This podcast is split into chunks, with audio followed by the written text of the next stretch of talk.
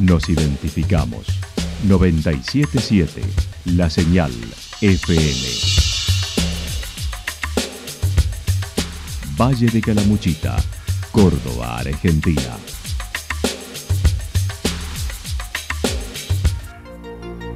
El más completo resumen de las noticias de la región, encontralos todos los días a las 12 y 30, a las 16 y a las 22 horas.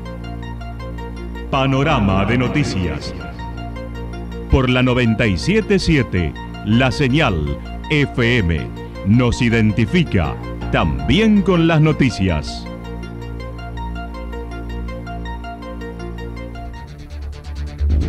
Municipalidad de Villa del Lique. Una forma de vivir. Gestión Ricardo Zurdo Escole.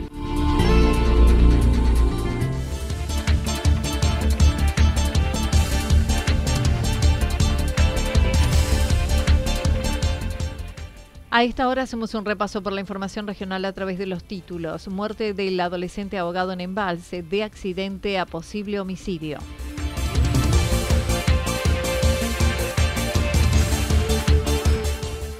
El sábado llega la maratón del ISFA.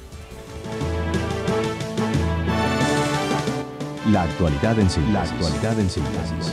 Resumen de noticias regionales producida por la 977 La Señal FM. Nos identifica junto a la información.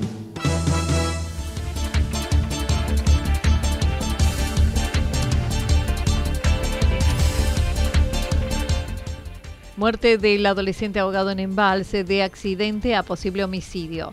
Hace un mes se produjo el deceso de un adolescente en aguas del lago de Embalse cuando se encontraba junto a dos amigos.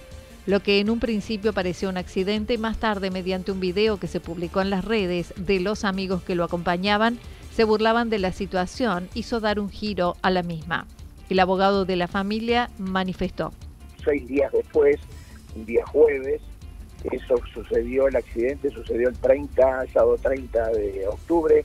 El día jueves posterior apareció un video, eh, se viralizó un video en todo embalse, donde dos chicos que eran los que lo habían acompañado junto al lago, que eran los tres amiguitos que estaban siempre juntos, se reían y decían en el video le decían a la mamá del angelito fallecido que estaba ahogado y se lo estaban comiendo los pescados, así tal cual y crudamente se lo estoy relatando.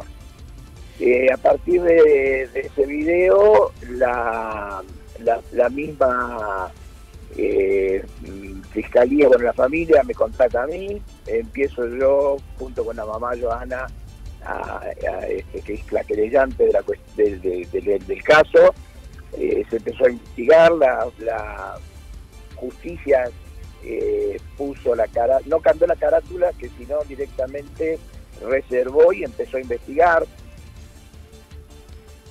Según manifestó en la investigación de los hechos, a pesar de que aún no cambió la carátula, el doctor Roberto González Fossat dijo está convencido de que fue un homicidio. Hoy, hoy, ya este, estamos a muchos días, eh, la investigación nos está llevando, eh, debe decir Anita, eh, para mí en un principio, le voy a ser honesto, era, no era un hecho doloso, para mí era o un accidente este, algo que habían hecho una travesura pero malintencionada. Hoy, hoy eh, yo estoy convencido, mm, con varios años de abogado penalista y criminalista, que estamos ante un homicidio. Entonces se está investigando eh, bajo, esa, bajo ese punto. La justicia se encuentra citando al caso en cada uno de los testigos se está reuniendo pruebas por lo que ese día era un evento deportivo que se realizó al día siguiente y muchos manifestaron no hubo pedido de auxilio. Todos los involucrados son menores y se aguarda se presenten voluntariamente hasta la justicia reconociendo lo sucedido. Pido socorro para nada, absolutamente. Entonces yo en este momento no estoy culpando a nadie, no, no tenemos eh, directamente para para dar eh, el nombre y apellido de, sospecha, porque estamos tratándolo de hacerlo muy cauto, porque son todos menores, son chicos de 14 años, pero eh, tenemos también un testigo femenino que estaba eh, no pudo actuar porque ella estaba un poco lejos del lugar y tampoco podía tirarse porque no sabía nadar bien. Pero tenemos este, sí una testigo que le está dando un tiempo para los que, no digo quién ha sido, ¿eh? porque la verdad que no lo sé, únicamente lo sabe la testigo, para que esas personas que lo dejaron ahogar a Arián, eh, vayan, digan, pidan perdón, confiesen, y si no, se van a presentar ante la justicia, eh, junto los, los voy a acompañar yo, y dirán nombre y apellido de quiénes son las personas que abandonaron a Arián en ese momento tan crudo. Ese día uno de los menores que estaba con el adolescente fallecido se presentó ante la mamá, le entregó las pertenencias, el celular y le dijo que se había ido con otro en moto. La mamá pidió la llevaran al lugar y dio aviso a la policía. Por supuesto si le traían la zapatilla, le traían la, remera, el gorro, la, gorrita y le traían el celular. O sea que cómo, cómo mi hijo dice se va a ir sin el celular, ¿a dónde? Sin la ropa, ¿a dónde? Entonces, evidentemente que algo, algo estaba, era, era pero totalmente sospechoso. Vuelvo a insistir, uno, vuelvo, Anita, en este tema, porque tiene que ser uno cauto, sí, sí, sí, seguro. porque hay menores. Pero usemos el raciocinio y el relato que ya es público, es de público conocimiento es lo que yo le estoy relatando a usted. Entonces, hay cosas que eh, evidentemente, por supuesto que a la madre no le cerró absolutamente para nada y dijo, me llevan, va, uno de ellos fue, el otro no fue, me lleva ya a donde estaba y yo lo quiero ver. Y bueno, y mientras tanto llamó a la policía a los bomberos. Que recién ahí toman conocimiento la policía y los bomberos cuando Joana, la mamá de Arián, llama y les dice lo que, que, que, que había desaparecido Arián. Ahora el proceso continúa con la investigación de los celulares de los tres adolescentes. Se seguirán sumando testimonios y pruebas, mientras que los viernes a las 19 horas se hace la marcha por el esclarecimiento del hecho y pedido de justicia. El sábado llega la maratón del ISFA. Desde hace cuatro años, el club del ISFA viene realizando la denominada Corre Cross, la maratón. La misma será modalidad cross con recorrido por senderos, ríos, entre otros, como lo mencionó el profesor Colo Bollino. Sí, en realidad eh, esta, esta iniciativa surge ya hace cuatro años, ¿sí? desde el 2017. Bueno, el año pasado tuvimos que hacer una, versión virtual y bueno, y este año la idea era eh, cerrar el año en parte con desde el club Instituto San Francisco de Asís y desde el IPA Colegio, porque esto lo, organizan entre las dos instituciones eh, poder cerrar el año con una, con una carrera y, darle una vueltita de roca y hacerla un poquito, eh, mejorarla un poco, así, así que este año en modalidad cross, tiene algo de sendero, tiene un poquito de río, como sabemos que eso gusta y bueno, eh, así que estamos estamos en esto y tenemos muchas muchas ansias para, para que llegue el sábado y que salga todo realmente muy bien. Será este sábado, podrán participar todos los que quieran hacerlo con tres modalidades, distancia de 5, 10 y 15K.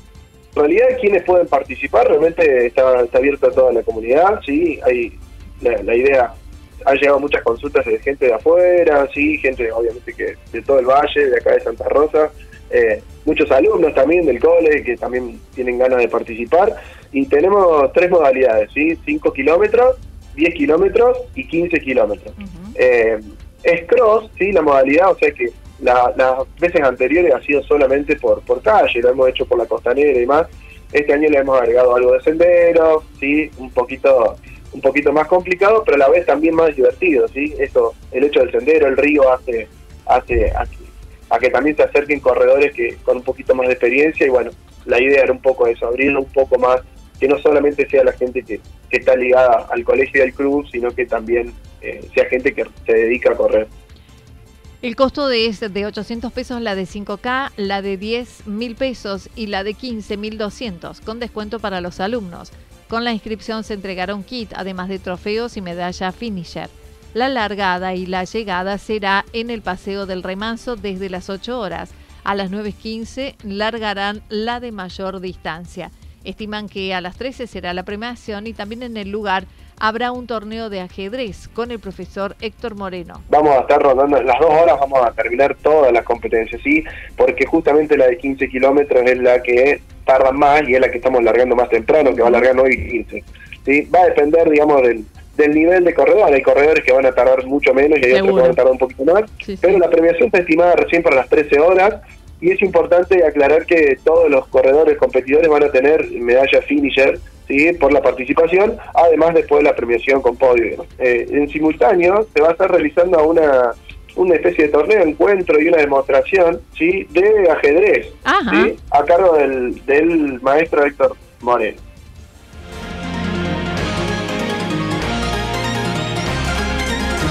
Toda la información regional actualizada día tras día Usted puede repasarla durante toda la jornada en www.fm977.com.ar.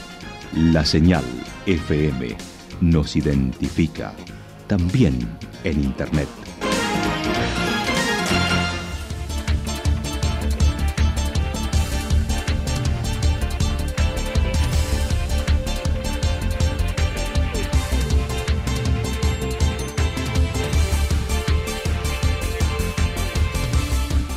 El pronóstico para lo que resta de la jornada indica algunas tormentas aisladas, temperaturas máximas que estarán entre 26 y 28 grados en la región. El viento estará soplando del sector nor-noreste entre 13 y 22 kilómetros por hora. Para mañana jueves anticipan parcialmente nublado, temperaturas máximas entre 29 y 31 grados, mínimas entre 12 y 14 grados. El viento soplará durante toda la jornada del sector nor-noreste entre 23 y 31 kilómetros por hora y sobre todo hacia la noche se prevén ráfagas de viento de entre 42 y 50 kilómetros por hora. Datos proporcionados por el Servicio Meteorológico Nacional. Municipalidad de Villa del Lique. Una forma de vivir. Gestión Ricardo Zurdo Escole. Lo que sucedió en cada punto del valle. Resumimos la jornada a través del informativo regional en la 977. 977, la señal FM.